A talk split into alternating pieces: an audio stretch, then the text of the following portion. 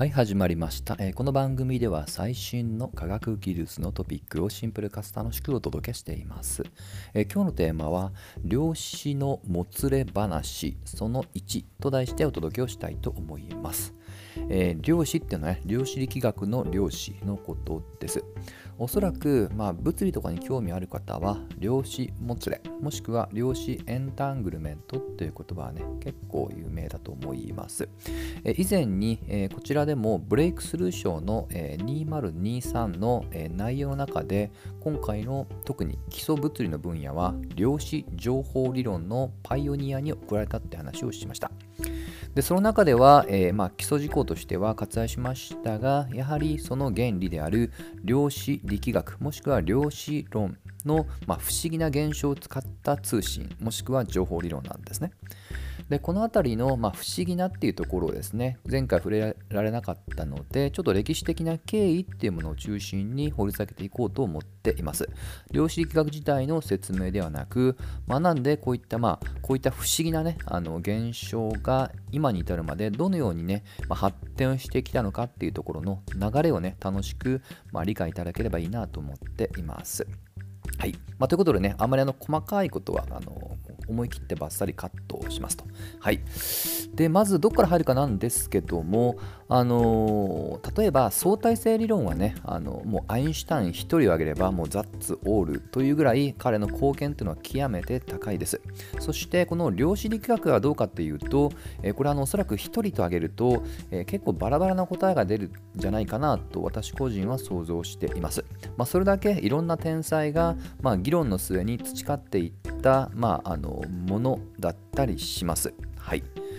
でただ、まあ、培うと言いましたけども、まあ、冒頭に不思議な不思議なって連呼した通り実はあの究極的にはね、えーこれあの深く理解されたかっていうとそうでもないです。量子力学ではいくつか有名な名言があって例えばアインシュタインの言葉を借りると、えー彼の論的に送った手紙の中で書いたこのセリフ。神はサイコロを振らない。これは結構有名ですはいまあ、この言葉に代表されるように確率的な、まあ、あの物理っていうことをね、まあのまあ、導入せざるを得なかったっていうところですね。やっぱりここに対して今でも、まあ、抵抗といいますかねやっぱあのすっきりしない人が多いのは事実としてあり、えーもっと言うとその後年に存在をしたノーベル賞の受賞者でもあたる、えーリチャード・ファインマンによると量子力学を理解している人なんていないと言っていいだろうというねこの言葉は結構キャッチーなのと、まあ、本人がめちゃくちゃ有名人なのでよく量子力学のあの分野では、えーまあ、取り上げられます。まあ、こちらちょっと手紙じゃなくて口頭で言ったらしいので若干切り抜きの、ま、可能性もあるのでね本当は前後の文脈がもっと知りたいところではあると。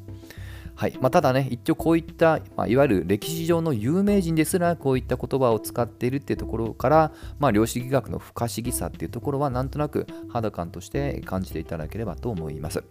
で、歴史なんですけども、まあ、どこから入るか。おそらく、まあ、教科書的には、えーまああのえー国体放射っていうねちょっと小難しい話はあるんですけどもうちょっと分かりやすい例から言うと、えー原子模型の、えー歴史からになります。原子ですね。はい。でこの原子なんですけども、えーまあ、今のところ歴史上初めてそのモデルっていうものをね設計したのはラザフォードというね、えー方によります。はいまあ、実はあの日本でもね長岡半太郎さんって方が、まあ、独自に原子モデルは立てたっていうのはあるんですがちょっと今回の流れは沿わないので一旦ラザフォードっていう名前だけにしておきます。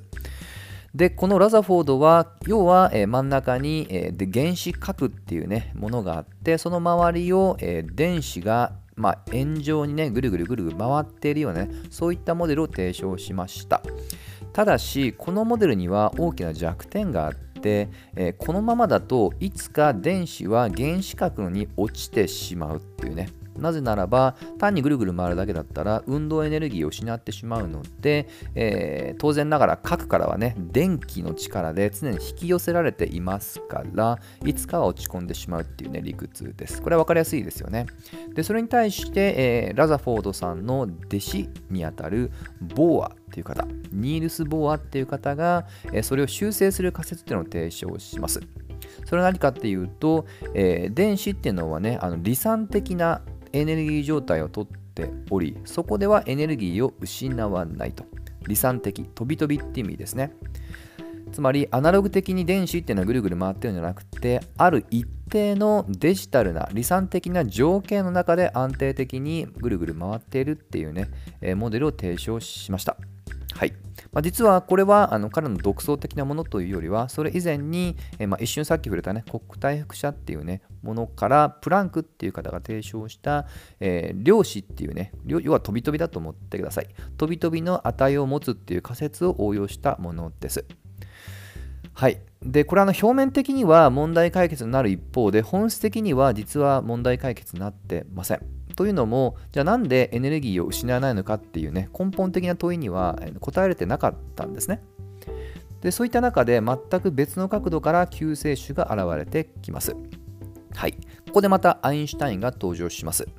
えー、アインシュタインはノーベル賞を受賞したんですけどこれは、えー、相対性理論ではなく、えー、光量子もしくは光量子仮説によるものです超ざっくり言うと、えそれまでの歴史では光は、まあ、波例えば電磁波っていう名前も分かりやすいですけど波っていう説が有効だったんですけどいやいや粒子粒の性質を持つよっていうことを証明したと思ってください。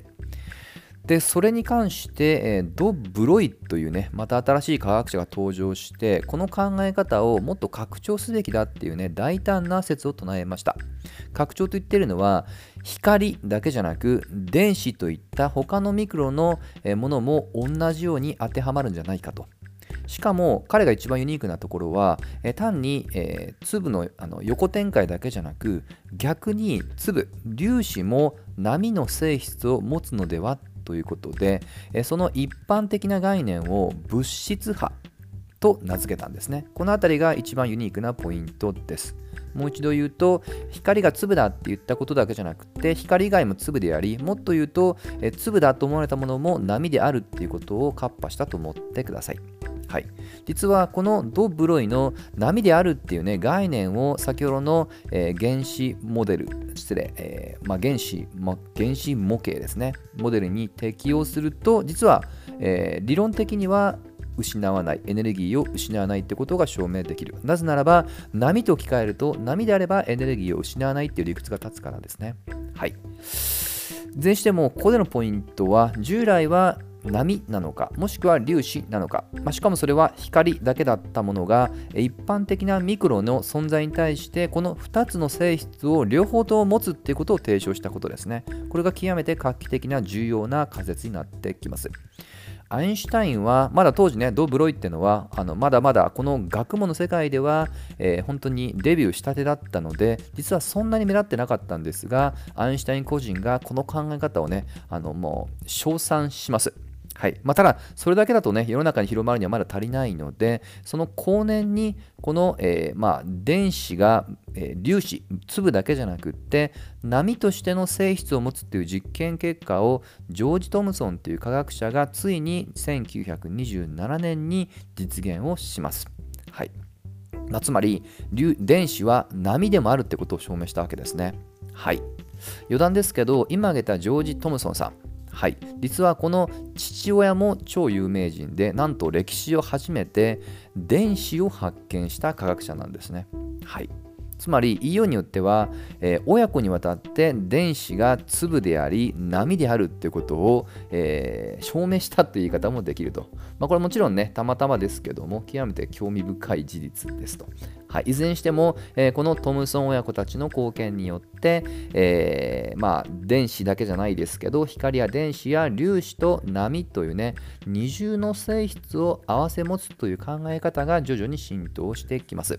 まあ、ただしこの考え方っていうのは従来の物理の枠組みでは、えー、捉われきれ捉えきれないので、え新しい物理の必要性を提唱してあのを、えまあ、が求められるっていうね、まあ、結果に結びついていくわけで、これがまさに量子力学のチャレンジの始まりとも言えますと。はい、一旦今日はここまでしてまして、今後さらにもつれていく量子力学の確率、量子論争について触れていきたいと思います。また次回一緒に楽しみましょう。